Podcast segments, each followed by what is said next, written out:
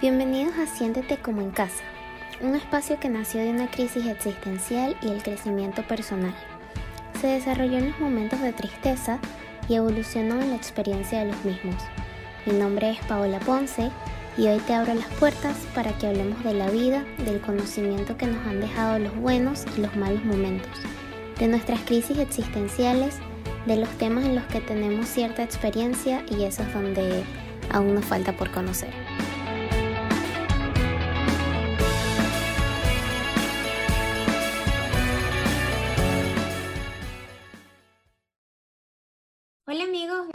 Bienvenidos a un episodio más de Siéntete como en casa. Para los que no saben, mi nombre es Paola Ponce y el día de hoy tenemos una invitada súper, súper especial. Uh, su nombre es Francesca y vamos a estar hablando de la maternidad. Eh, como le escribí a ella, la escogí porque pues ella inspira demasiada ternura como mamá, pero siento que pone en realidad las cosas como son. Em, pues quiero que te presentes tú, que digas quién eres, qué haces y lo que quieras que la gente sepa de ti. Bueno, gracias Pau, primeramente por, por, por invitarme, por pensar en mí. Eh, qué lindo saber que tú me miras así, como que, puedo, que pongo soy real, pues como las cosas como son, dices tú. Este, a veces es un poquito difícil, porque uno siempre tiende como que a mostrar su mejor cara. Pero bueno, aunque, aunque yo siempre pongo las caras de mis hijas, cuando, no, cuando, cuando mi cara no está bien, yo las pongo a ellos. Entonces, quizás eso es lo que muestra que, bueno, que es real, pues que no le paro en ese sentido. Pero sí, mi nombre es Francesca, eh, soy mamá de dos pequeñitas. Eh, primeramente me considero hija de Dios, esposa, mamá, y bueno, ahorita estoy como en esta etapa, temporada de mi vida, eh, dedicándome, digamos, al 100% a mis pequeñas. Te comentaba que estaba haciendo algunas otras cosas, eh, yo estudié ingeniería, pero me fui por el área de mercadeo, que me encantó. cuando llegué aquí a Miami, yo vivo en Miami, Mm, bueno, quise hacer algunos cursos de marketing digital y como esa área me encanta, entonces decidí eh, adentrarme como en el área de diseño y ahorita actualmente pues hago diseño freelance. Este, si alguien necesita como algún diseño especial, diseño de redes sociales también, y como todo el tema de las comunicaciones en general me gustan, entonces estoy en eso, pero la mayoría del tiempo obviamente dedicada a mis pequeños y, y bueno, con, con, algunos proyectos, digamos, andando, pero principalmente con mis pequeñas.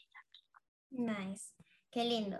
Y tú sabes que por eso como que yo pensé mucho en ti, porque te conozco pues desde hace años, creo que estaba súper chiquita yo, y, y sé como tu personalidad y en ese momento pues no tenías bebés, pero, pero sí te conocí un poco como eras como hija, como amiga, como hija de Dios, y, y que todos esos roles pues ejercen tiempo, obviamente.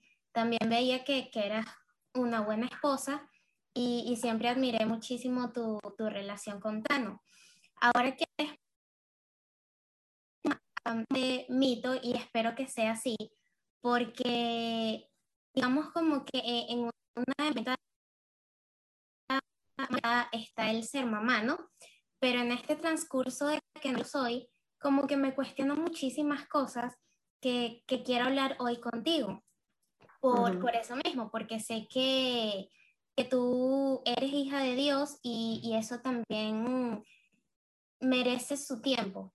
Eh, eres esposa que también lleva su tiempo, eres mamá, eres hija, eres amiga y, y, todo tiene, tiene cierta, cierta responsabilidad y cierto tiempo al, al que le tienes que dedicar a, todos estos roles.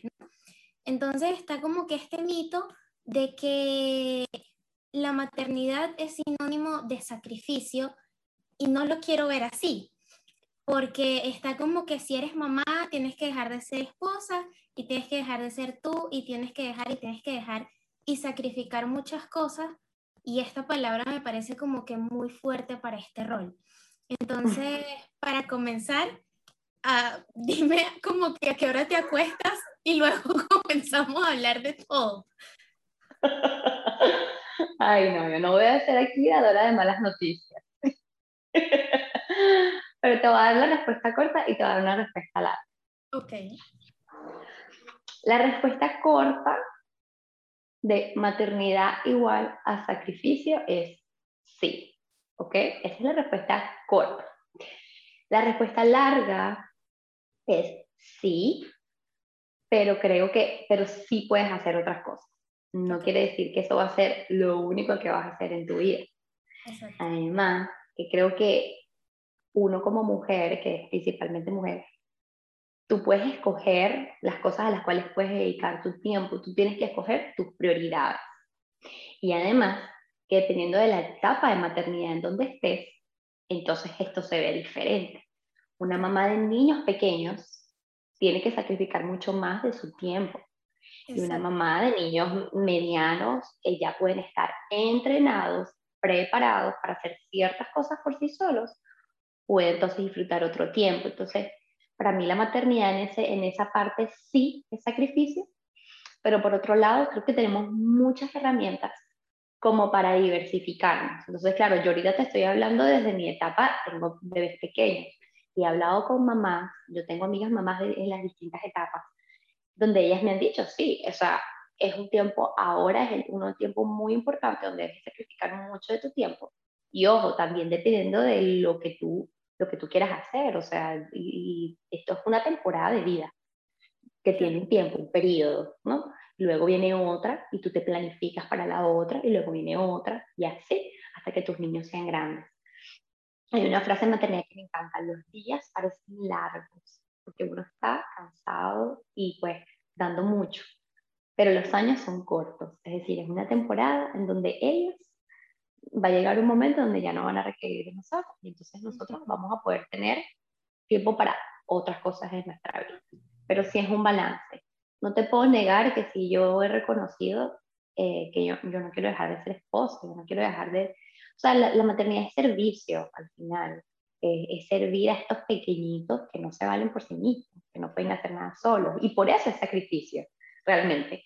Eh, pero yo no quiero, por ejemplo, dejar de servir a mi esposo, esto es algo súper importante para mí, pero él sabe que, que, yo estoy en una etapa diferente y más bien este, nos complementamos en, en los momentos en donde podemos estar juntos. Es la decisión de nuestro matrimonio de estar, de yo dedicarme a los niños y él poder trabajar eh, el resto del tiempo.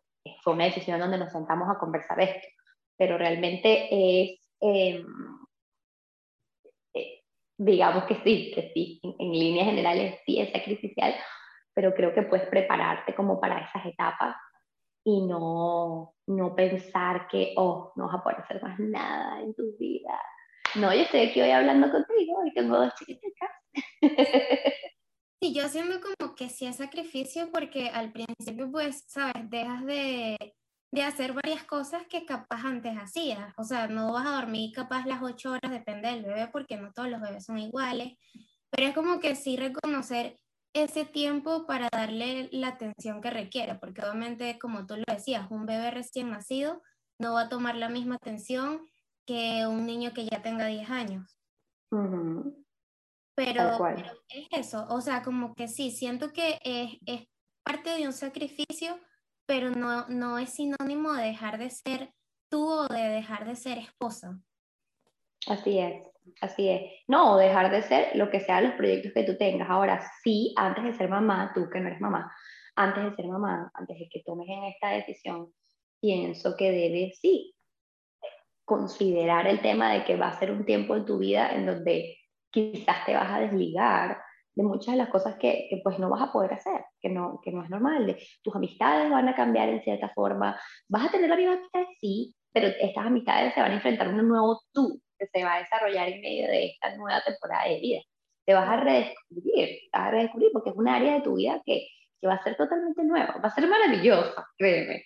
Va a ser wow, vas a estar en contacto con, con tus emociones, vas a vas a redescubrir cosas, vas a repensar cosas, te vas a dar cuenta que algunas cosas no son tan importantes y otras sí son muy importantes.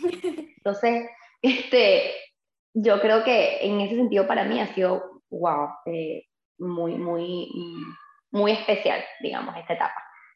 Sí, y, y, creo que es importante como decirlo así porque siento que muchas mujeres dejan de ser todo para ser mamás y, y, como lo decía, o sea, el tiempo pasa y en algún momento nosotros como hijos ya, ya crecemos, ya nos independizamos y, y no es que dejamos de, de, estar con ustedes, pero, pero hacemos nuestras vidas, ¿no? Entonces, como que estas mamás que, que, les pasa eso cuando, cuando estos hijos se van, se sienten como perdidas porque, porque toda su vida era ser mamás y, y tampoco es tan sano, ¿no? Así es, así es. Además que, bueno, obviamente cada mujer es diferente. Tenemos roles diferentes, dones, talento, cosas que a veces sí puedes frenar. O sea, una, persona, una mujer que trabaja en una oficina puede frenar su oficina por el tiempo que le permita, digamos, este, el acuerdo que ellos tengan. Hay mujeres que logran salir por tres meses, hay unas por seis. Eh, tú sabes, pueden frenar todo esto por seis meses para dedicarse de lleno a esta etapa y luego entonces deciden regresar, regresar y luego entonces la maternidad se ve totalmente diferente para ellas y entonces este, van a tener que pues dejar de hacer unas cosas y quizás algunas regresan antes de la oficina y piden permiso, quizás algunas logran trabajar desde casa, tengo una amiga que trabaja desde la casa este, para, para, poder estar con sus bebés, entonces en la casa y tiene alguien que la ayuda. De nuevo, se va a ver diferente para cada una. Para mí obviamente se vio, vamos a dejarlo todo por ahora, con Alesia yo decidí trabajar part-time y yo trabajaba en la casa con Alesia nunca dejé de trabajar porque además que lo que yo hago, la parte de diseño, a mí, a mí me gusta muchísimo la parte de comunicación. Yo me siento muy útil, yo me siento muy, o sea, a mí me encanta. Yo te comenté que yo trabajaba para la iglesia donde yo asisto aquí en Miami, entonces para mí era no solo un trabajo, era, era servir, era servir. Entonces es como que no, yo no quiero dejar de hacer esto, eh, yo no quiero dejar de servir. Entonces yo lo, lo, mantuve, pero ya con dos bebés yo dije, no, no, yo ahorita no puedo hacer esto, esta es mi temporada, yo tengo que dejarlo todo y arrancar otra vez, luego ya veremos. Entonces, bueno, y en el, y en el camino, ahora que ya mi bebé tiene siete meses, la segunda, yo puedo decir, ok, mira, me gusta esto, me gusta lo otro, creo que me voy a meter un poquito por acá, creo que tengo tiempo para hacer esto, creo que puedo hacer esto en las noches. Tú sabes, es, es poco a poco, es poco a poco. Eh, no, no creo que todo el mundo lo tenga escrito desde ya. ¿Y, qué concepto tiene la maternidad? Como que consigue esta experiencia. Sí, yo te decía que la maternidad tiene como, tiene como dos aristas, ¿no? Para mí, por un lado, tú, porque por un lado es una temporada de la vida. Eh, ahorita la maternidad está como, o sea, es como mucho revuelo. Yo no sé si porque yo sigo muchas mamás en redes, yo no sé si tú sigues a muchas mamás en redes. No, no tantas, no, no. es como mi, mi, mayor nicho, pero, pero sí algunas. Ok, porque hay como, como una moda, ¿okay? en donde, no sé si has conocido tú el concepto del péndulo. El concepto del péndulo es que a veces, digamos que tenemos eh, puntos de vista de algo y esto está, como un péndulo está de este lado. Pero hay, hay épocas en donde el péndulo está del otro lado. Nosotros tenemos que intentar tú sabes, llevar como el equilibrio y a veces también preguntarle a Dios, Dios mío, o sea, ¿dónde quieres tú que yo, que yo me encuentre dentro de estas dos cosas a veces que son tan extremas? O sea, ahorita hay como un boom con el tema, antes era como que, ay, las mujeres que se dedican a sus hijos, nada que ver, perdieron su vida, dejaron de trabajar y ahora no son nadie, solo se dedican a cambiar pañales y limpiar casa. Era así como que horrible, ¿no? Bueno, antes, antes, antes, antes era lo que las, muchas mujeres hacían y era lo normal. Luego la revolución industrial y todo este tema, las mujeres fueron para mí hacia otro extremo, ¿no? Como que toda la revolución, todas las mujeres en la oficina, toda la broma, entonces surgen todos los, los cuidados de niños, las escuelas, ta, ta, ta, esta revolución, porque yo no quiero cambiar pañales y yo no quiero cuidar a mis hijos, o sea, nada que ver, yo quiero estar en una oficina, yo quiero trabajar, ¿entiendes? Y entonces se menospreciaba a esa mamá. Exacto, como que se menospreciaba ese rol como si, no fue, como si fuera menos importante que como, o como que si no fuera un trabajo. Exacto. Y luego ahorita estamos como en un área bien intermedia, pero yo me he dado cuenta, o al menos en lo que yo sigo ahora, es como el otro lado, como que no, o sea, nana, yo estoy trabajando aquí, tú sabes, las ocho horas cambiando pañales, ese es el trabajo más importante del mundo, y entonces hay millones de mamás, tal. Entonces, y, hay, y ahora hay como esa, esa mezcla, ¿no? Y esa batalla, ¿no? De, constante, ¿no? De, de, buscar valor y sentirte como que eres alguien y que no estás ahí, tú sabes. Y, y, y, da risa, pero de verdad que yo, yo me encontré con esa, con esa pregunta también, ¿no? pero eso es una pregunta muy profunda de identidad. Nosotras, las mujeres, queremos, las, y los hombres también, buscamos la identidad en las cosas que hacemos, pero nuestra identidad no puede estar basada en las cosas que hacemos, las cosas que varían, las cosas que son cambian. Nuestra identidad debe estar, y en mi caso, en lo que yo creo, la identidad que Dios me da a mí, sea mamá, sea esposa, sea hija, no tenga hijos, trabaje en una cosa o trabaje en otra. Eso es independiente. si mi identidad y mi valor no está en mis hijos, en mi esposo, sino que está en lo que Dios dice de mí, entonces, yo a mí no, no va a ser realmente importante necesariamente lo que, lo que yo haga, si decida estar 100% en una oficina o decida estar 100% en la casa, eso no me va a quitar mi valor y eso es muy, muy importante. Entonces, en general, la maternidad es una temporada de vida, para mí es una temporada de vida y es un rol, ¿ok? Que Dios nos da y que nos permite a, a las mujeres, que nos permite tener para la crianza de nuestros hijos. O sea, es un rol muy importante, así como la paternidad de responsabilidad sobre la vida de nuestros hijos, sobre la vida de las criaturas que Dios nos permite traer a este mundo. ¿Ok? Sí es importante, sí es muy, muy importante. Definitivamente yo creo que no lo podemos, no, es un rol que podemos menospreciar. Yo no conozco a ninguna mujer que me haya dicho que se arrepiente de haber pasado X o Y cantidad de tiempo con sus hijos, o que se arrepiente de haberle dedicado tres años enteros a sus hijos, o cinco, o diez, o veinte. No conozco a la primera mujer que me haya dicho que ha sido un tiempo perdido el que le ha dedicado a sus hijos. ¿Por qué? Porque ellos son la próxima generación. La Biblia dice que los hijos son herencia. Imagínate, es lo que ellos, lo que queda cuando nosotros ya no estemos. Entonces, definitivamente, eh, es un rol súper importante, al que no pienso que le tengamos que tener miedo para nada, pero sí, sí, sí tenemos que verlo, sí, con importancia, pero también con, con ese aspecto de temporalidad, de, de, de, que, de que existe un tiempo, un lugar para esto, y que, que sí, es súper especial. Qué bueno. Y te quería preguntar, ¿cómo en tu caso y, y de acuerdo a tu experiencia, ¿Cómo haces para no interrumpir? Como, digamos que para orientar, pero al mismo tiempo no interrumpir los procesos de, de tus bebés en este caso, porque sí he visto como que hay muchas mamás que, que digamos como que quieren hacer las cosas a, su forma, a su manera y, pues en cierto, en cierto modo es la experiencia que ellas tienen.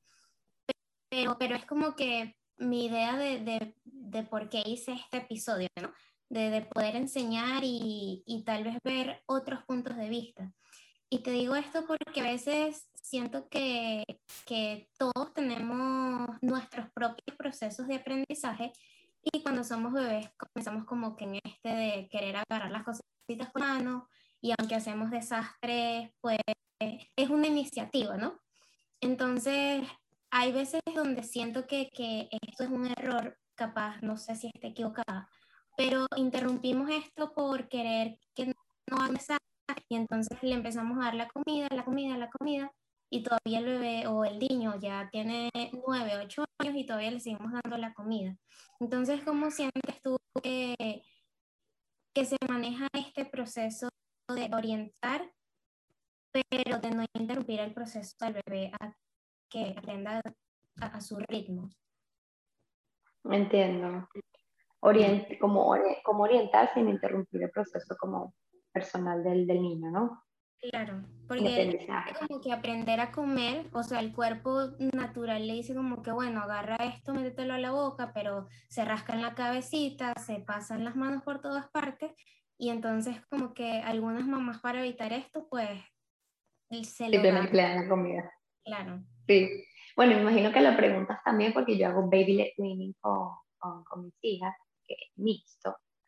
Eh, baby led weaning, para los que no saben, es Em, permitir que el bebé dirija su alimentación y no sea como impuesta. ¿no?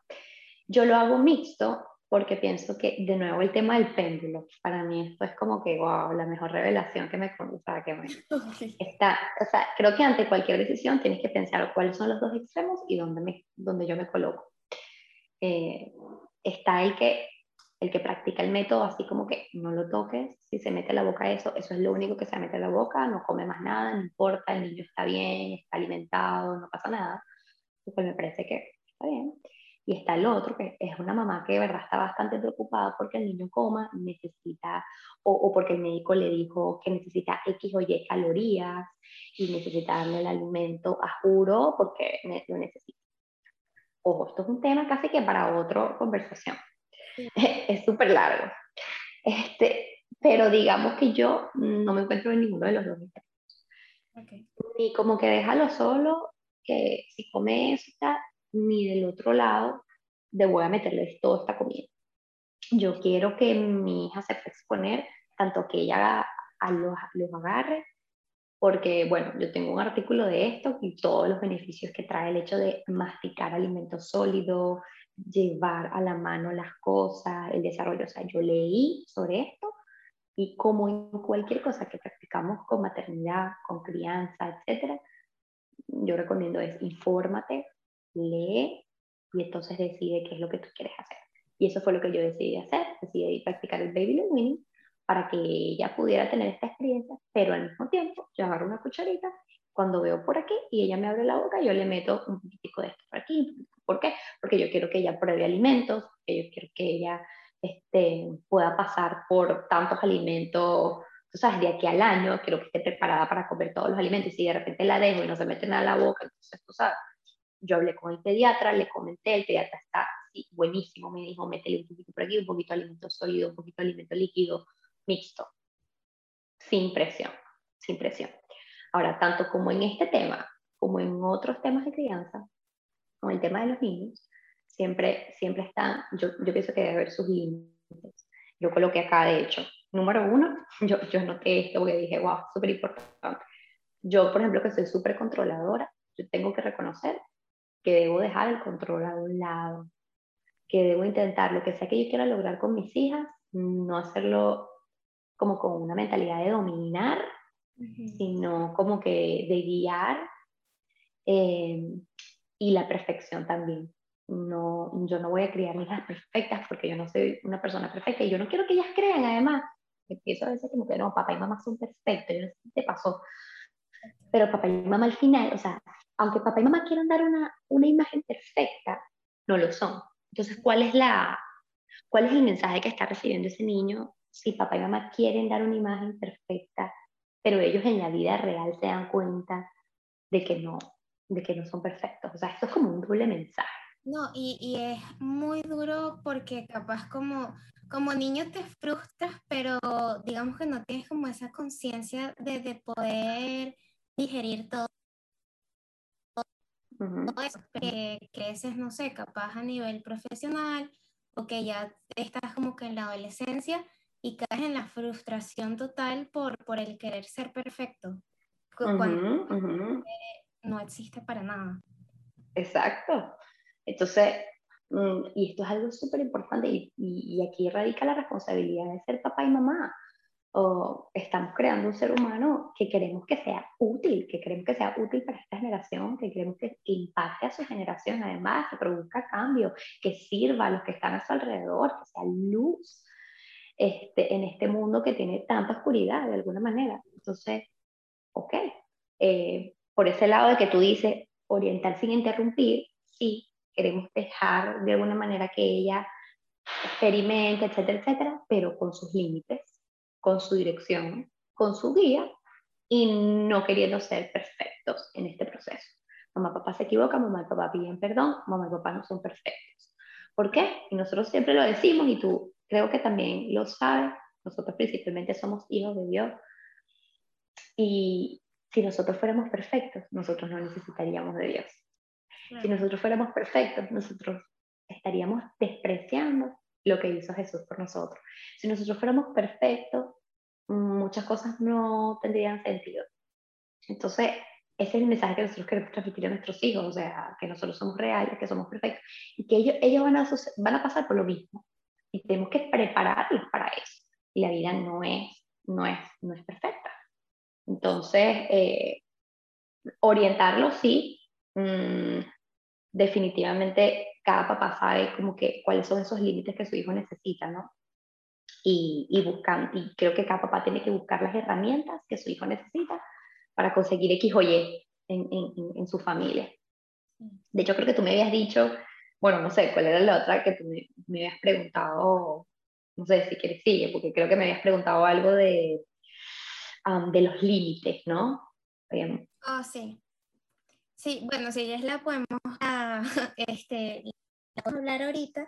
Sí, que era como que yo siento que ahí, y es, y es uno de mis miedos, porque como decías ahorita, como que tener, un hijo es una responsabilidad gigante y yo a veces, ¿sabes? Me imagino mucho yo siendo mamá, porque es algo que deseo mucho, pero que al mismo tiempo me da miedo porque es eso, es como que traes a esta persona y, y, tú pones lo mejor de ti sin experiencia, porque sí, o sea, yo siento que puedes leer y puedes esto y es lo otro, pero cuando llegas a la práctica todo cambia porque no sé, realmente no sé, o sea, es difícil, ¿sabes? Y, y, tú quieres hacer lo mejor de ti, quieres dar lo mejor de ti, porque, porque no es cualquier cosa, es un ser humano al que, al que le vas a enseñar, al que le vas a dar, al que tú quieres que sea lo mejor que, que pueda ser él, ¿me entiendes?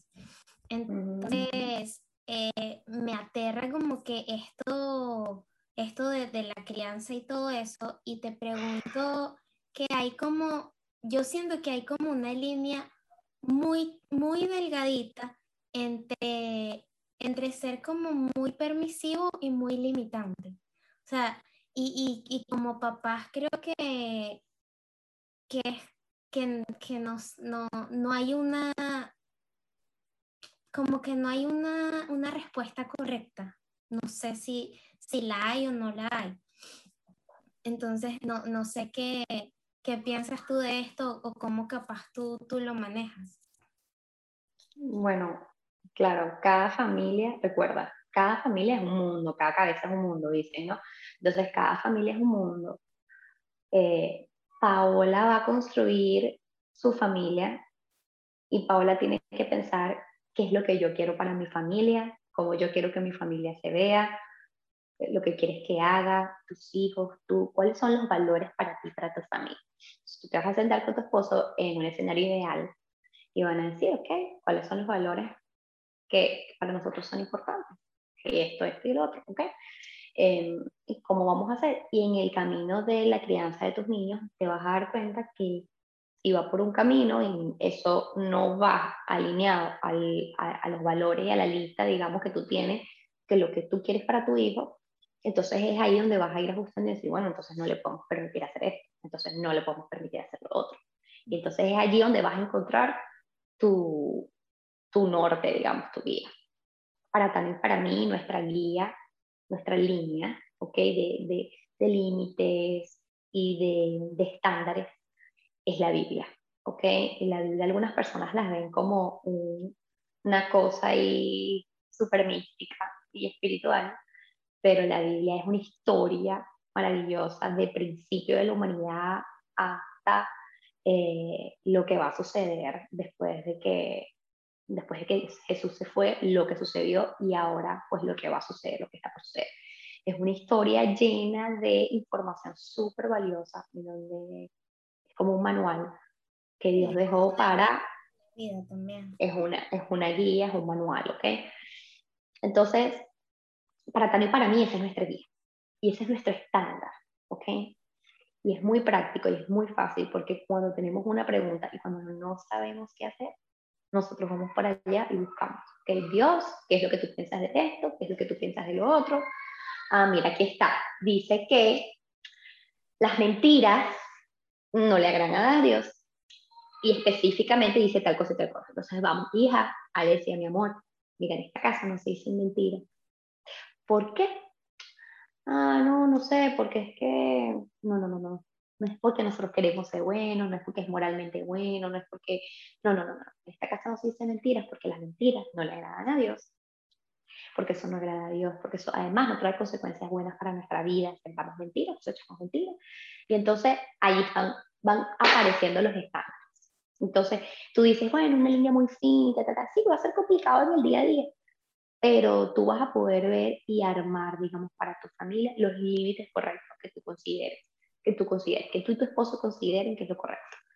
No, no es que hay blancos y hay negros, hay algunas cosas que definitivamente son blancas y negras, en algunas cosas que tú vas a tener que entonces evaluar, bueno, cómo, cómo lo vas a hacer. Pero por ahora no tienes que preocupar por eso. No, sí, me falta mucho, sino que, ¿sabes? Uno como que se imagina y cuestiona y como lee tanto, y averiguas tanto y no sé qué, te, te imaginas como que, ok, ¿cómo voy a hacer yo cuando, cuando llegue allá, no? Pero no estoy, todavía no estoy ni preparada. Nada, o sea, no, si me lo preguntas ahorita, no, no quiero. De hecho, veo niños así, es como que de lejos, ay, qué lindo, toma. Y ya. Em, Además que creo que a ti te pasa como a mí, porque tú tienes hermanas pequeñas. Exacto. Y yo viví exactamente lo mismo. Yo viví en una casa con hermanitas pequeñas. Cuando me casé dije, oh no, o sea, no pensé en niños en mucho tiempo, porque digamos que para mí los niños era algo recurrente y yo sé cómo era todo. Yo pienso que a ti te pasa un poquito eso. Sí, exacto.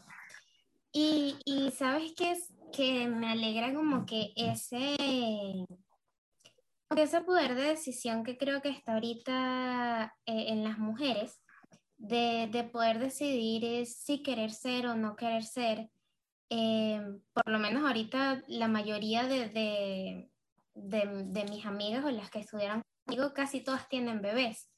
Y es como que me alegro muchísimo por ellas, pero las veo y digo, no, gracias, no quiero todavía. Y me alegra, o sea, me hace sentir bien decir, no quiero todavía ser mamá.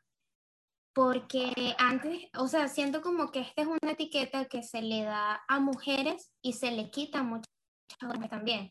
Porque capaz están solas, porque tienen otros gustos, porque y, y a otras porque pues tú eres mujer y tienes que ser mamá y para eso viniste al mundo. Y la verdad es que hay mujeres que, que, que no es su naturaleza ser mamá entonces, antes de traer un bebé al mundo, yo creo que es mejor que, que se planteen si, si realmente quieren ejercer ese rol, que, que tengan estas conversaciones con personas que, que, ya son mamás o que todavía no han sido mamás y que lean y que se, se porque como lo, lo hablamos anteriormente, el, el hecho de, de, traer un bebé al mundo es una responsabilidad gigantísima.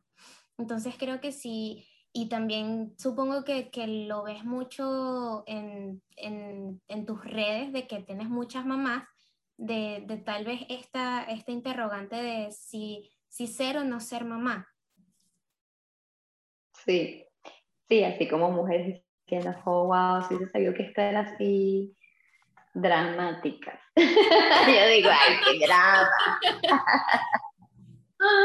Pero te puedo decir, es un tema complejo, es un tema complejo eso de ser o no ser mamá. Y yo creo que va digo mucho que las mujeres somos muy emocionales. Entonces, como que se te mezclan los deseos con los propósitos y con las cosas que queremos. O estoy seguro que tú quieres ser mamá. Estoy segura que sí, solo que quizás ahora mismo no es un plan. Pero típico, que he hablado con amigas, que no, no, nada que ver, pasa un año, dos y tres, y cuando comienzan a intentarlo, no pueden, y no pueden, y no pueden, y se arrepienten de no haber empezado antes, porque entonces ahora tienen tantos años, y ahora no pueden ser mamás, y ahora tienen este deseo frustrado de ser mamá, porque esperaron mucho. Entonces, wow, porque de verdad que he visto esos casos y he visto esas opciones.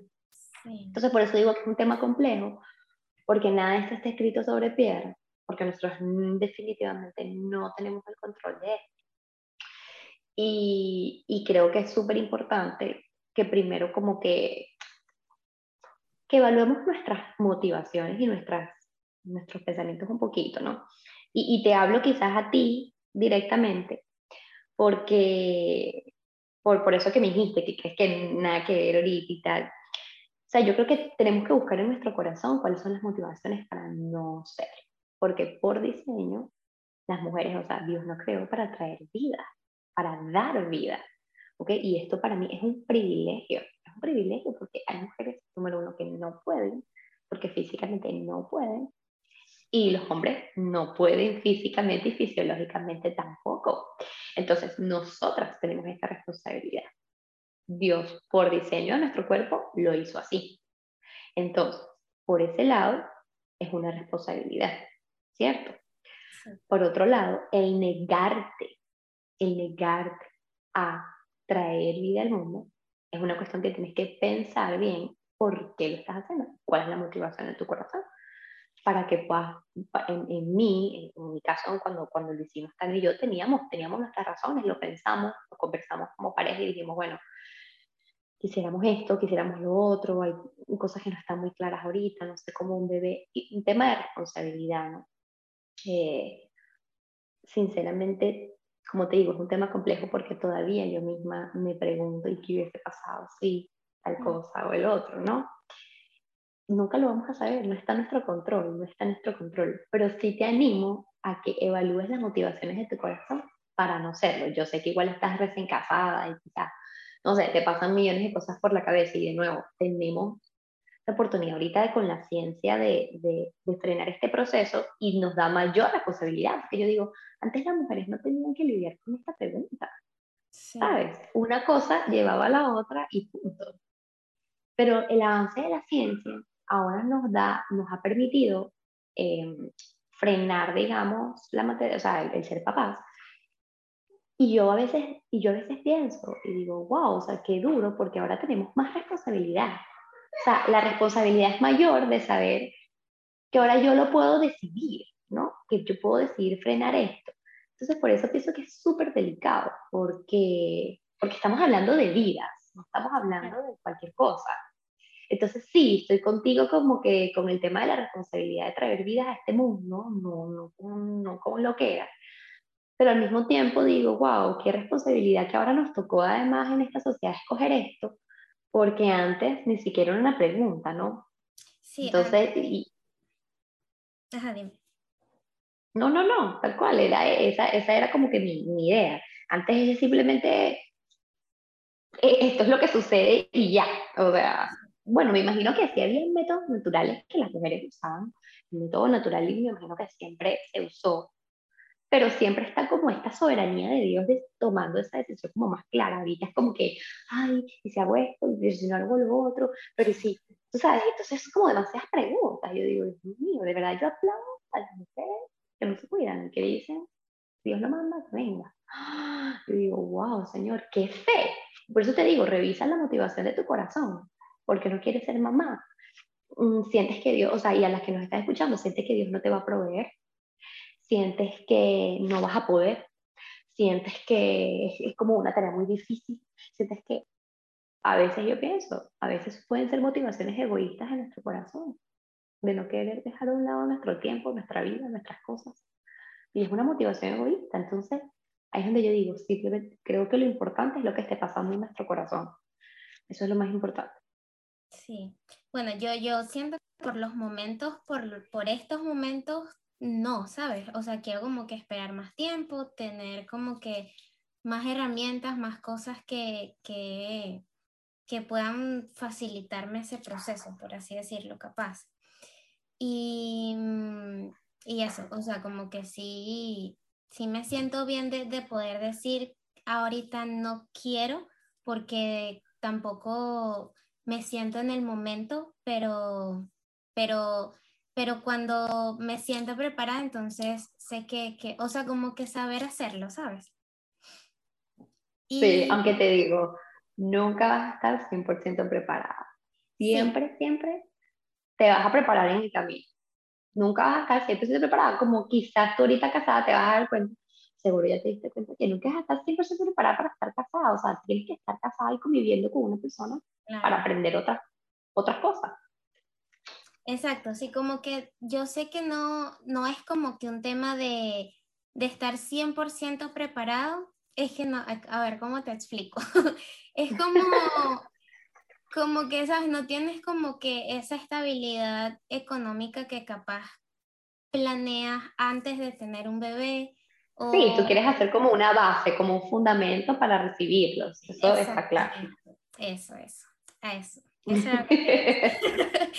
y, y, pues en estos temas de, de lo que te decía anteriormente, de que como que yo me cuestiono mucho cuando yo vaya a ejercer este rol, te quería preguntar cómo haces tú y, y Tano en este caso para, para hablar con, con, tus bebés estos temas que capaz nosotros no crecimos escuchando, siento que capaz a ti no, no te toque tanto, o sea, te toquen algunos sí, pero otros no, pero sí te van a tocar más adelante hablarlos con tus hijas como que estos temas, y no los quiero llamar como que temas difíciles, porque por eso quiero, sabes, que, que capaz sea algo que, que se normalice un poco más de, de, poder enseñarle a los niños desde chiquitos la, la importancia del amor propio y del autoconocimiento y del cuidado que tenemos que tener con nuestras partes íntimas, con que hay muchas personas malas afuera que, que sabes, que ser muy abusivas con los niños ¿Cómo, cómo haces para, para tocar estos temas? Porque sé que es el mismo tema, pero diferente conversación según la edad que tengan los, los hijos, ¿no? Definitivamente, dependiendo, depende muchísimo de la edad. Eh, Tano y yo estábamos haciendo, de hecho, una serie de paternidad juntos, eh, como de 10 semanas, una de, la, una de las semanas tocamos todo lo que es sexualidad en niños y bueno, se hablaron como de las distintas etapas de los niños y cómo, cómo abordar los distintos temas. Nosotros queremos ser lo más transparente con nuestras hijas en esto, porque ¿qué es lo que pasa? Lo que tú llamas esas personas malas o otras personas llaman predadores, que, que, que son abusadores de niños, eh, se aprovechan de que los temas no son conversados con los niños para poder hacer lo que sea que quieran hacer. Entonces, lo primero que, que, debemos hacer como papás es conversarlo cuando sepamos que nuestra hija esté, eh, digamos, en su cabecita, lista para conversar del tema. Eh, en el momento en que Alesia preguntó qué tenía su papá allí, se le dijo que su papá tenía un pene y que ella tenía una vagina y que eso es como Dios nos diseñó, que cuando ella esté cambiándose de ropa, pues ella solo sus papis lo puede ver, su papá, su mamá, su abuela y sus tías, hombres no la pueden ver de ningún tipo, mujeres dependiendo, pero siempre mamá y papá le van a decir si sí o si no, porque si de repente alguien la tiene que ayudar a bañarse, qué sé yo, pero casi siempre es abuela, tía, mamá y papá, porque mi mamá vive cerca de mí y tengo a mis hermanas también que están cerca pero que ningún hombre que no sea papá y que ninguna mujer que, que mami no haya consentido previamente. Entonces ya tú ves en ella que aunque ya tiene tres años, la otra vez estábamos, creo que cambiándole la piscina o algo, yo más bien dije como que, wow, está chiquita, la pudiera haber cambiado aquí rapidito, quitado la ropa y poniéndosela rapidito, pero no, porque ella ya está tan clara y consciente de estas reglas que ella, ay mamá, apúrate, es que hay un señor ahí, que no sé qué cosa, tápame. Y yo como que, ay, pero es así, ya lo dijimos y, para, y es para su protección, entonces, bueno, me tardaré un poquito más, este, le diría a papi que venga a esta parte, me iría al baño, aunque sea más difícil, porque bueno, porque, porque, esas son... Que la, la, la, confundirías, porque dicen como que, ok, mi papá y mi mamá me dicen que más nadie me puede ver, pero mi mamá me está cambiando aquí. Entonces, eso como para ellos es como un choque que, que, que no lo entienden y que capaz, ¿sabes? E, Estén en un supermercado y ella tenga ganas de orinar o algo le moleste y se baje el pantaloncito. Y entonces, porque mi mamá me lo hizo la otra vez en la oficina, ¿por qué no hacerlo aquí? Entonces, sí, o sea, súper de acuerdo con lo que... Exacto. Entonces, por eso tenemos que ser consistentes. Entonces, con todo el tema sexual, nosotros lo que hemos hablado es simplemente, a medida que vayamos viendo que ya está lista, vamos a ir conversando los temas. Y de hecho, me encantó esta sesión de, de paternidad que estaban diciendo tips, como que en el momento en que ya tú veas que tu hija puede, sí, abordar la conversación, Alicia, bueno, habla muchísimo, pero realmente ya está chiquita, ya tiene tres no sé, habían niños de repente con uno de seis años, ya pudieras decirle eh, algo mucho más específico de que si sucede, ¿sabes? Llama a mami papi, llama a mami papi, habla con mami papi, no permitas que una persona haga esto, no permitas que una persona haga lo otro, así. Ahorita, con mi hija no vale la pena quizás exponerla a eso, pero de repente una niña que vaya al colegio, de repente hay que hablárselo. Quizás si yo pensaría que mi hija tiene tres... Estar tú siempre ahí. Exacto, está, está conmigo. Y con todo eso explico, pero de repente una niña que esté todo el día en el colegio, aunque tenga tres, quizás yo pensaría en hablarle un poquito más. Entonces, de nuevo, cada padre va a evaluar, a el tema. Completamente de acuerdo.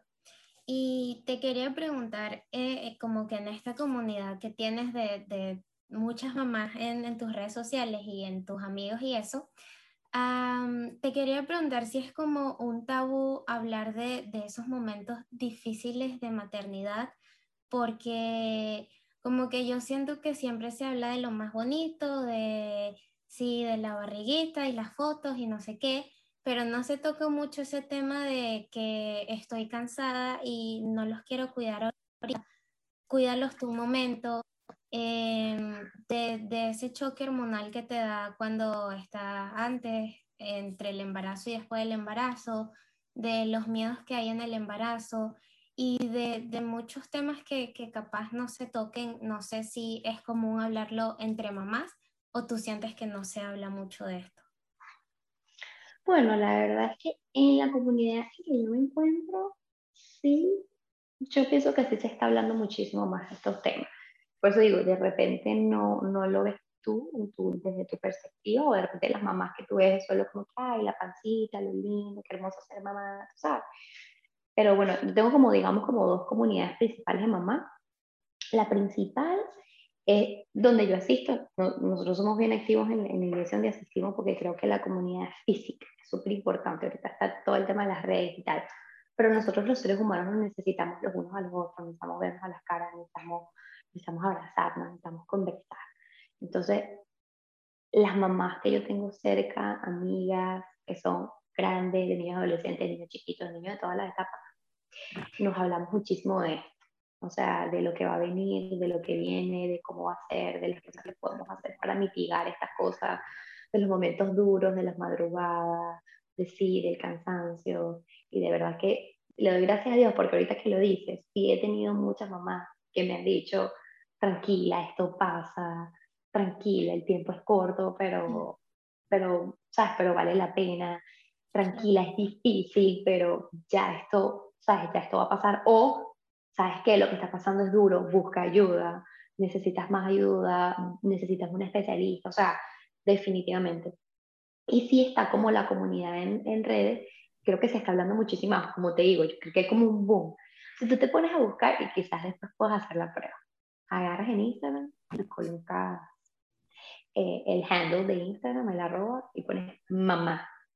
Y vas a empezar a ver mamá no sé qué cosa, mamá busca no sé qué cosa, mamá de dos, mamá de cuatro, mamá de tres, mamá de uno, mamá de dos, mamá sola, mamá soltera, mamá casada, mamá... Yo digo, Dios mío, o sea, las mamás se volvieron locas y se han abierto todas una cuenta y ahora es colocar, colocar, colocar, colocar. Entonces yo digo, o sea, sí, la mamá diseñadora, la mamá cantante, la mamá comiquísimo. Y o sea, han encontrado además una comunidad, una forma de, sí. o sea, de relacionarse, porque yo pienso que... Eso, experiencias. E, exacto, esa etapa, pues. Entonces yo digo, wow, claro, yo después decía, no, mamá, yo no tengo mamá de nada, ¿qué me cambio, chico? Pero después dije, no, o sea, yo quiero que esto sea un viaje por toda mi vida, solo que no tú me sigues hace tiempo, tuviste una vida un viaje, antes era un poquito más la etapa de casada, como la etapa de los viajes que hacíamos, todo de repente ahora es, definitivamente va a ser esta temporada, quién sabe cómo, cómo va a ir como evolucionando, ¿no? Pero, pero entonces yo por eso te digo que creo que sí, que creo que sí se han hablado mucho más estos temas. Así que creo que ahorita hay una apertura mayor a lo que, eso, normalizar, digamos, el, sufrimiento, la dificultad a veces para amamantar de muchas mamás, eh, los partos que no son perfectos, el tema de que tener una cesárea es algo normal, que no es como que, oh, que de repente, de nuevo, el péndulo, todo natural, todo la uh todo esto, ta, ta, y luego antes no, o sea, es, es, el otro extremo, o sea, yo, muchas mujeres venezolanas pueden identificarse con que un gentío tuvo cesárea, un gentío da tetero, un gentío más, ¿sabes? Y ahora de repente todo es como, no, 100% lactancia, 100% parto natural, porque lo otro nada que ver. Sí, ya va, ya va, ya va. O sea, tenemos un, un espectro grande aquí, una cosa y la otra pueden congeniar según, según, la, según lo que esté viviendo la persona, sus circunstancias. ¿Sabes? Entonces sí, hay mucha más apertura con esto. Sí, y, y, como ya lo habíamos hablado y te dije, yo sé que como que nunca se está preparado, como que tú digas, sí, ahora sí estoy preparado para ser papá o mamá. Sé que no, que no está ese momento, pero como te decía, que como que yo quiero en, en, en mi vida capaz tener como una maternidad consciente, por así decirlo. Y, y aunque nunca se esté preparado, sí siento que hay varios aspectos que son súper fundamentales antes de ser mamá. Y es como que, que, que, tú misma conozcas, pues en mi caso yo, como tú, creo mucho en Dios y, me baso mucho en Dios cuando, cuando capaz tengo como que una situación que me esté atormentando o, o pues fui al psicólogo y, y sé como que también indagarme yo misma entonces tengo como que todo este mundo de esto, si, si hay cosas que están dentro de mí que no me están haciendo sentir bien, siento que eso es súper importante.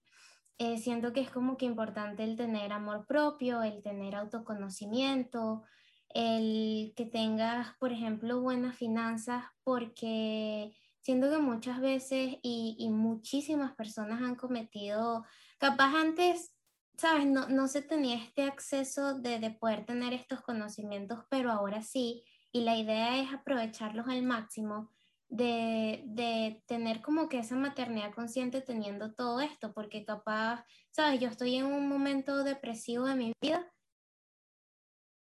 y, y eso va a ser catastrófico porque el brazo, siento que que aunque no, que como lo decíamos anteriormente, lo vuelvo a repetir, no siempre se va a tener el, el total conocimiento para, para, tener un bebé, pero una persona en depresión evidentemente no va a tener ni la cuarta parte de, de lo que capaz, sabes, podrías tener eh, en un estado consciente. Entonces, ¿qué, qué piensas tú de esto y cómo, cómo sería al, algún, no sé, como que algún comentario que tú quieras decir a través de esto, porque no sé si antes de tu ser mamá se te pasaron algunas de estas cosas por la cabeza o, o, capaz descubriste algunas otras en el transcurso de tu embarazo y dijiste, bueno, capaz me hubiese gustado saber esto antes de, de quedar embarazada y pues lo pudiste experimentar con tu otra barriga o pudiste como que, o puedes, sabes, darle un consejo a otra persona que, que te vaya a estar embarazada. Claro, no, yo pienso que voy contigo 100% en el tema de, de, preparación, aunque no vamos a estar 100% preparados. Pienso que sí debemos usar de los medios que tenemos a nuestra disposición para prepararnos para esta etapa. Mm, hay como ciertas cositas. A mí, me, una amiga que de hecho es mamá de cinco, me regaló un libro de rutina antes de, creo que estaba embarazada, me regaló un libro de rutina y fue la mejor bendición. Una bendición, bueno, no la mejor, pero digamos que fue una bendición para establecimiento de rutinas, rutinas de sueño para, para mi bebé y, y me encantó y fue perfecto. y fue esa parte de esa preparación. Cuando yo quedé embarazada, Sasha me recuerdo que también estaba embarazada. Y yo seguí, y iba más adelante que yo. Entonces yo seguí súper de cerca todo el tema de su embarazo, de su alimentación, de la parte de nutrición, de la importancia de la nutrición en el embarazo. Y aprendí muchísimo cosas que yo no sabía en cuanto a la importancia de la alimentación en el embarazo, de la nutrición. Estás creando a un ser desde cero, tu cuerpo necesita cierto tipo de, de, de, de energía y alimento, etc. Entonces aprendí muchísimo y de hecho el embarazo cambió mis hábitos alimenticios. Alimentos que yo comí en mi casa regularmente, yo los eliminé de la dieta hasta el sol de hoy, porque me di cuenta de lo que afectaba esto a mi bebé y luego al nacer igual y luego a nuestro organismo. Entonces, hubo cosas en mi vida que simplemente no volvieron, que fueron para mejor. Y, y creo que formó parte de esta preparación que yo tuve para recibir este bebé. Así que definitivamente creo que que sí, que es necesario, que es importante, que esto no es un juego eh, y que, y que lo, lo, tenemos que hacer y como, y como cualquier comienzo de cualquier cosa, pienso que eh, hay un versículo que dice que en la multitud de consejos está la sabiduría. Es eso, es pedir consejos. Eh, y lo estás pidiendo, digamos, pidiendo consejos en las distintas áreas donde sabemos y creemos que podemos mejorar, es, es allí donde lo necesitamos y definitivamente nadie va a ser perfecto, aunque leamos todos los libros, no vamos a ser perfectos, siempre vamos a caer en algo porque siempre tenemos una debilidad y somos seres humanos que fallamos, pero de nuevo, siempre me, siempre me devuelvo a, si fuéramos perfectos, no necesitáramos a Jesús, si fuéramos perfectos, no necesitáramos a Dios. Y nuestra debilidad, en esa debilidad es, es en donde somos fuertes, es a través de Él donde nos podemos hacer fuertes. Y, y, es ahí donde, digamos que donde está la esperanza. Y es la esperanza que todo debe a ti, de que, de que veas esta etapa como, como wow, como que sí se puede, sí se puede lograr, sí se puede lograr de la mano de Dios. Sí. Y, y también quería comentarte que el, el, rol de ser papás creo que es un, uno de los roles más juzgados. Como que si le das eh, como lactancia de forma natural, no, o sí. O si la dejas que use la tabla a los cinco años, sí o no. Que, ¿sabes? Siento que por todas partes es demasiado juzgado. Entonces, es esa pregunta de, cómo sé si lo estoy haciendo bien. Nunca vas a saber si Yo pienso que vamos a saber vamos a saber si lo estamos haciendo bien, pienso yo. Es lo que yo pienso.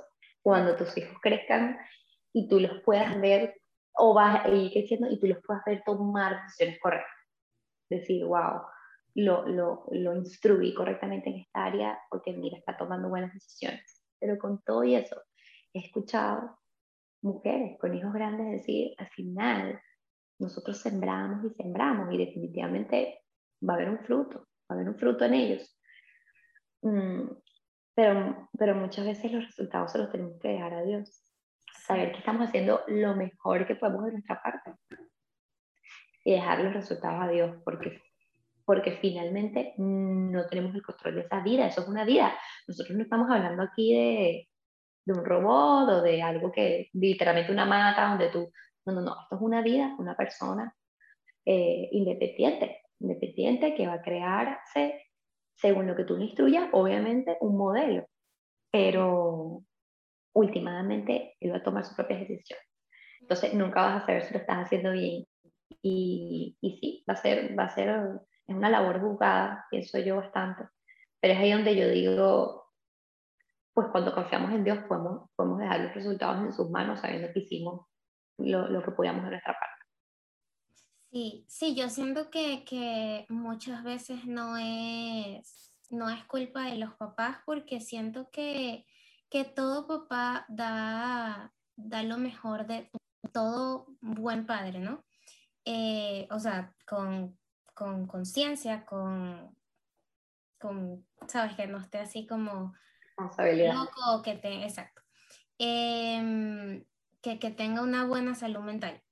Eh, hace, hace todo lo, posible o, todo lo, que pudo de la mejor forma y con las herramientas que, tenía en ese momento. Eh, pero no siempre, o sea, eso no, no, no porque no, es, no salga bien el resultado, él, él o ella o ellos no, no hicieron las cosas bien, ¿me explico? Y acuérdate que también los resultados de una persona, eso se puede ver de muchas maneras. Y también es juicio, ¿no? Mm, tú puedes decir, bueno, eh, no sé, una persona que está en la cárcel, digamos, que tú pudieras decir que todo el mundo podría estar de acuerdo con que, wow, esa persona está haciendo algo malo, está en la cárcel, está sufriendo, digamos, por una consecuencia, por algo malo que hizo, que no estuvo bien está, y terminó en la cárcel, ¿cierto? Eh, y podemos decir, bueno, esos papás y tal, pero esa persona tiene, tiene un nivel de decisión y de responsabilidad en, su vida. O sea, en su vida esa persona tuvo, tiene una, una decisión. Claro que lo que sus papás pusieron en ellos y la mayoría de las personas que están en la cárcel, probablemente tú puedes ver a su padre y puedes decir, puedes ver un ejemplo o puedes ver una falta de papá también. Pero es muy subjetivo. O sea, evaluar resultados en una persona es muy subjetivo. Uno puede decir, ay, mira esta persona que exitosa, mira todo este dinero que tiene, qué exitoso, qué emprendedor, qué bello, mira cómo se ve. Y en su intimidad, en la soledad, pues es una persona muy infeliz. Entonces, por eso que realmente no podemos ni jugar ni está en nosotros evaluar ese tema de los resultados. Pude, por fuera parecer algo, pero por dentro puede ser otra cosa muy diferente. Entonces, no, no, no está en nuestras manos, definitivamente. Y te digo porque yo siento que, que mis papás lo hicieron muy bien, eh, a pesar de que eran súper jóvenes. Saben que las herramientas que ellos tenían me dieron lo mejor que ellos pudieron con experiencia y sin embargo tuve como un choque muy emocional y, y, fue algo que yo nunca vi ni, ni, ni por el lado de mi mamá ni por el lado de mi papá. O sea, siempre los vi como que muy seguros, no recuerdo como que, ¿sabes? Tener tanta inseguridad de, de, de ellos, no, no vi como que ese ejemplo en mí y yo lo tuve. O sea, yo, yo pasé por eso. Entonces, por eso no, no juzgo ni le echo la culpa a los papás cuando, cuando dan lo mejor de ellos y, y capaz uno como hijo hace cosas que, que capaz no sean de, del agrado de ustedes, de los padres, ¿sabes? Mm, qué lindo. y, y, te quería preguntar si, si hay alguna diferencia como que entre criar y educar. Mm, ¿Sabes que estaba pensando en eso? Yo dije, wow, qué pregunta, porque en verdad como que dije, hmm". yo pienso que, o sea, cuando vemos la palabra como tal, de hecho lo escrito, criar es más alimentar y cuidar de una persona que, que no se puede valer por sí misma. Criar. Y educar se va más hacia el, hacia el concepto de conocimiento intelectual, de enseñanzas morales, culturales, intelecto, educar. Y criar se va a ese lado, alimentar, cuidar, etc. Pero yo pienso y veo a la luz de la Biblia, a la luz de lo que Dios nos enseña, que ambas cosas son responsabilidad de padre y madre. Y la Biblia no hace excepción a que, por ejemplo, criar sea de papás y educar sea, por ejemplo, del sistema educativo. No, no hay excepción, sino que papá y mamá son los responsables delante de Dios de criar y educar a ese niño. Entonces, no es algo que se pueda delegar al colegio, ay, si es que a mi hijo no le enseñaron eso, qué tal, no, no, no. La responsabilidad, ah, no, es que ese colegio que yo lo pude, no.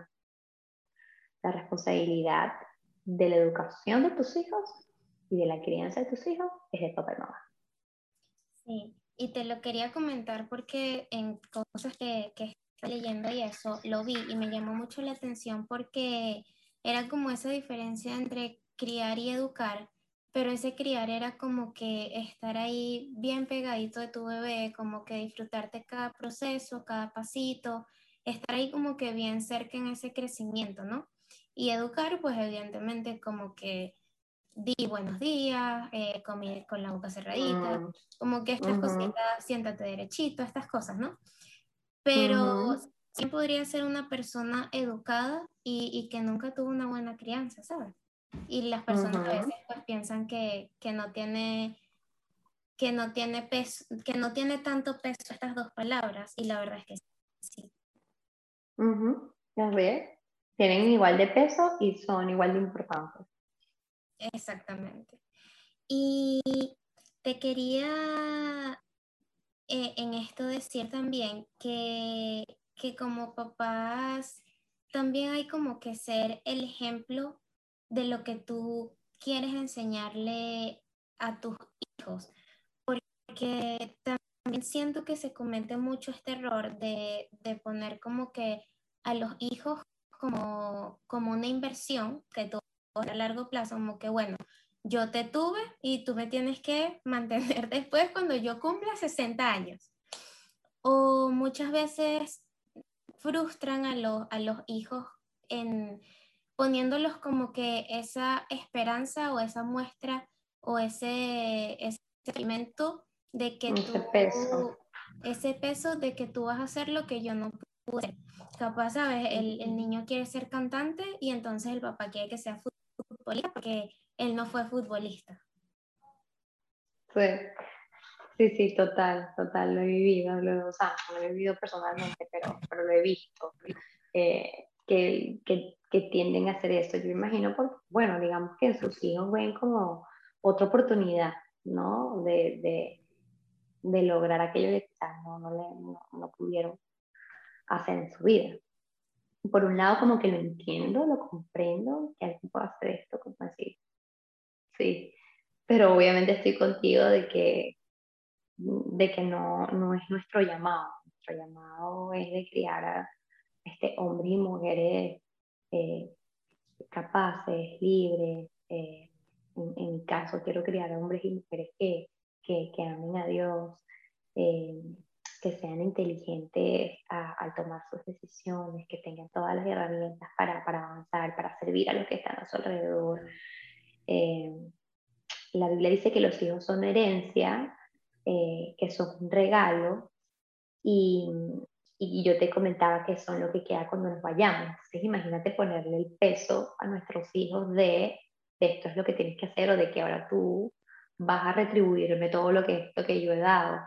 Y al final lo que demuestra es que lo que hay en nuestro corazón hay como una motivación ahí, mm, obviamente errada, pero quizás como egoísta, mm, de pensar de que, bueno, tal cual, como si fuera una cuenta bancaria que yo estoy metiendo, metiendo, metiendo, metiendo ahí y eso me va a dar a mí algo. Y totalmente, totalmente alejado de la realidad porque no sabemos cómo va a ser la condición de tu hijo en el momento en que tú estés a los 60 años, primero.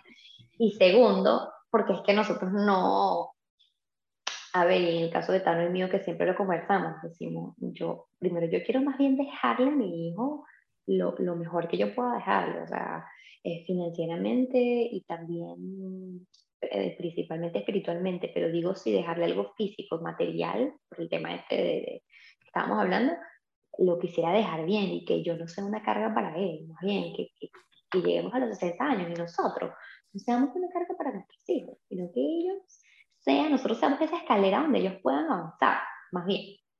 Entonces, nuestro ejemplo definitivamente va a ser su mejor guía, pero, pero no, eso de que nuestros hijos, yo creo que eso es lo como mucho nuestros abuelos, no sé, o nuestros papás que echaban broma con eso, ¿no? Decían, ay, como tal, y yo me, yo me, me retire y tú me mantengas, y, y como broma y la verdad es como que, bueno, como que, ¿qué? sí, Pero la verdad es que no sabemos. O sea, hay muchas familias que sí, que sí, que sí les ha tocado. Ah, que sé. sabes, como que capaz no que me mantengas, pero, pero sí ejercen responsabilidad sobre el hijo y es porque yo me sacrifiqué por ti, porque yo hice tal cosa por ti, porque y, no, mi papá puso un post hace, hace tiempito ya, pero le dije, qué bello, porque puso algo así como que todo lo que hagas por tus hijos, hazlo, hazlo por amor, ¿no? No, no, lo, pongas como, como un sacrificio o, o, algo que tuviste que hacer porque, porque sí, porque te tocó. no, y por ello, porque se, se genera como que una carga adicional para el hijo. Es como que, mira todo lo que estoy haciendo por ti. O sea, qué peso, qué carga vivir con, con eso, ¿no? Además que lo que yo hago con, para mis hijos lo hago por Dios. Lo hago para Dios. Todo lo que yo haga. O sea, lo hago por Él, para agradarle a Él, porque esos son los hijos que Él me dio. Y yo tengo una responsabilidad con esos hijos. Pero no, no voy a ponerle este peso a mi hija y esa responsabilidad. No, Definitivamente no, no quisiera que fuera así. Habría que obviamente uno evaluar otras cosas que uno pudiera estar haciendo que manden ese mensaje, pero, pero lo ideal sería que no. O sea, nosotros hacemos los hijos por tal cual, lo hacemos por amor. ¿Y, y qué consejos puedes dar tú para, para, acuerdos con tu pareja y la educación de, de los hijos que pues parejas tienen en común? Porque siento que esto es algo que que no se habla mucho en los matrimonios y, y, que es mm. fundamental. ¿Sabes? A veces como que hay muchas cosas en realidad que no se hablan en los matrimonios, eh, que pues también da para otro tema y que capaz después lo podríamos conversar porque es súper interesante y es algo muy importante que las personas se conocen y capaz, ¿sabes? Tienen, no sé, tres años de casado y es como que, ay, bueno, yo quiero tener bebés. Ah, no, yo no y, como no conversaron eso antes, ¿sabes? Entonces, en este caso, ¿cómo, cómo, cómo llegas a estos acuerdos entre pareja? Porque si siento que son entre pareja de, de criar o de regañar o de, bueno, no sé, capaz no, se, no se usa la palabra regañar, pero de, de, hablar con tus hijos, pues cuando... Disciplinar, corregir. Exacto, de corregirlo, que sí, en que no, ¿cómo llegas a en pareja? No, o sea, yo creo que tal cual como llegas en con cualquier otro acuerdo. Y como todo, primero se empieza, como tú bien lo dijiste, se empieza en el matrimonio. O sea, si tú no conversaste con tu pareja antes de casarte o con esa persona que decir, no conversaste de estos temas que son claros, como hijos, eh, religión, en el caso de las personas que no tienen misma religión, eh, creencias, este, metas, metas personales que tú tengas que no tengan nada que ver con otra persona. Eh, si no lo haces antes de casarte, luego ya cuando una vez que estás casado va a ser mucho más complicado, obviamente, hablar de Sí. Pero, y, y, quizás con el tema de los acuerdos de la, paternidad, no, no sé si las lo hablan mucho, sinceramente no, no sé. Eh, casi siempre pienso que el padre más entusiasta es el que se ¿no? Como que, ay, no tengo esta idea, tengo otra, porque hay personas que son como más relajadas, más pasivos, como que, ay, chica, me parece que eso está bien, dale, ¿sabes? Y con eso es suficiente. Eh, pero, de nuevo, es como ese tema de, primero se tiene que comenzar con la construcción de una familia y con la, la, la, familia se construye primeramente con un matrimonio y después de ahí entonces es que se puede hablar del siguiente paso. Eh, los acuerdos como tal lo veo más como para los divorciados, porque pensaría yo que dos personas separadas pudieran sentarse y decir, bueno, mira, yo consigo hacer esto y tú qué piensas, bueno, llegarán a sus acuerdos.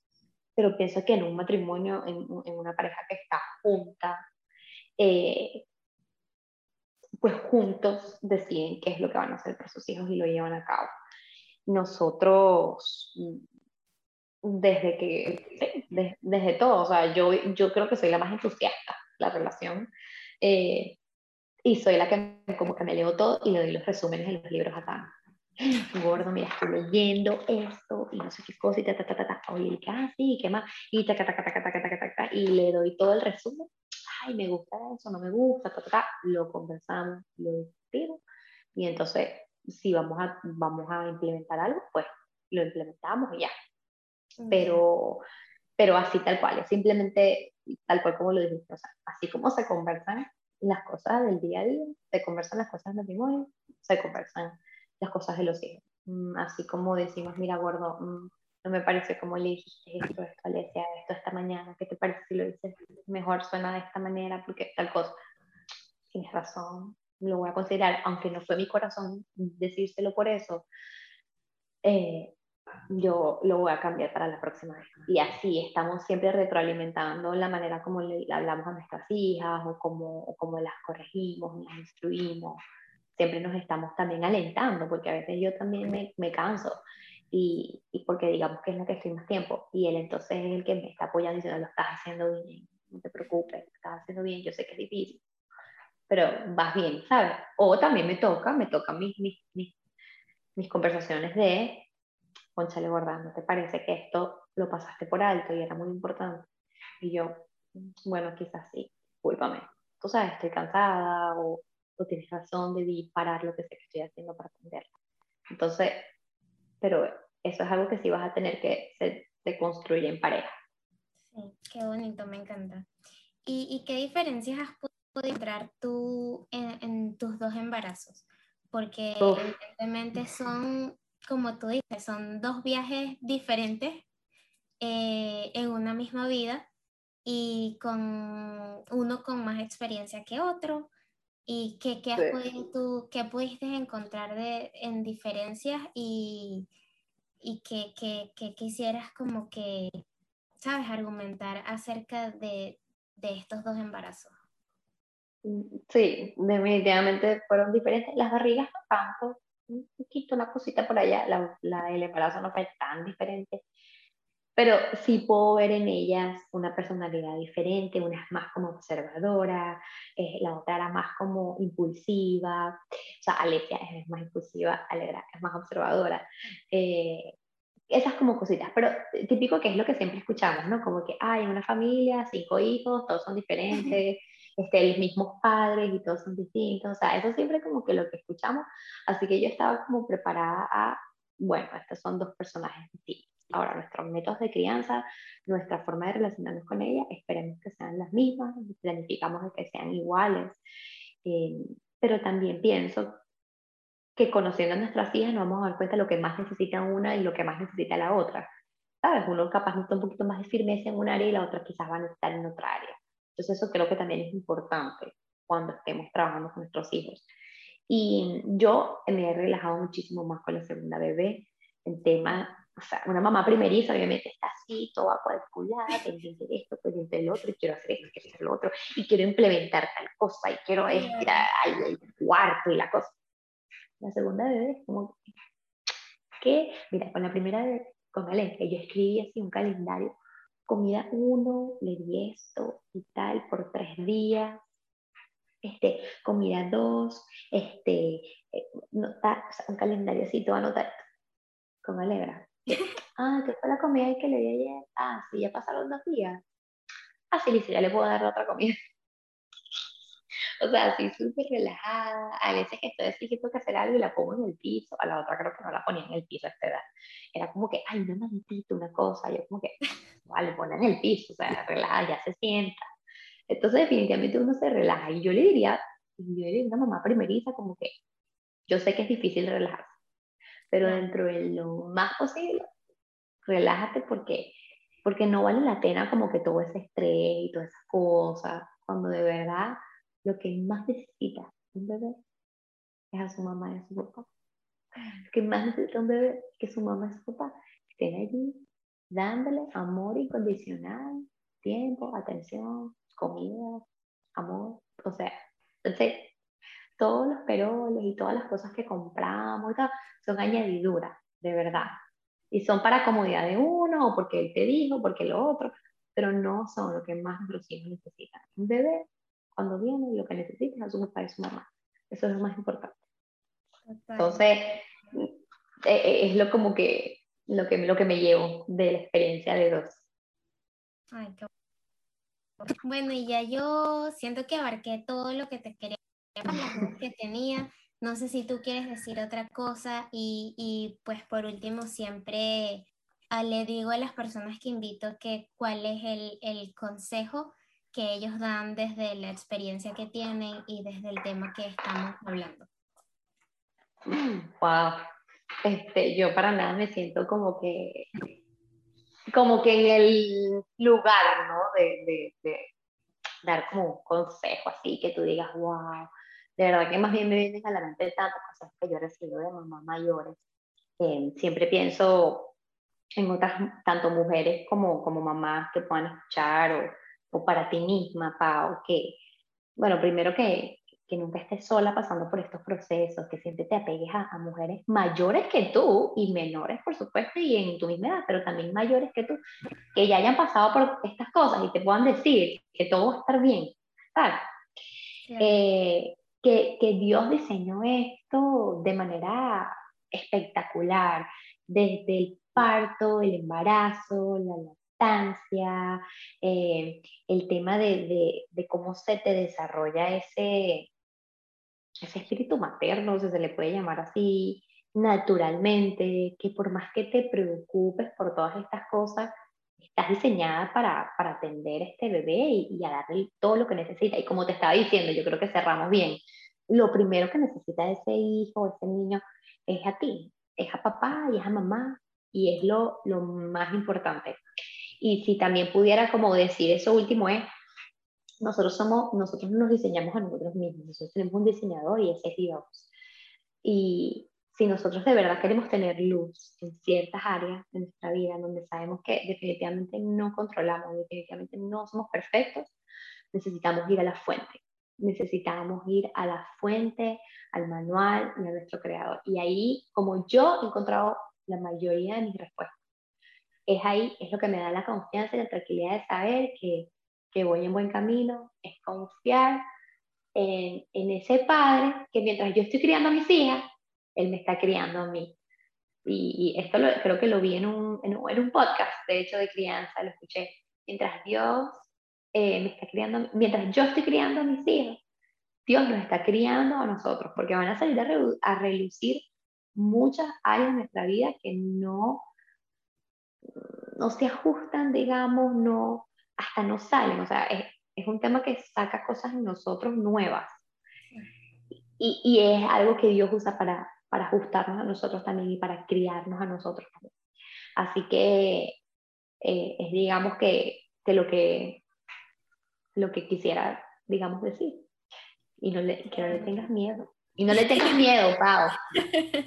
Qué bonito, me quedaría aquí todo el día escuchándote lo bonito que hablas de tu bebé y, de la maternidad, ¿ves? Por eso te invité.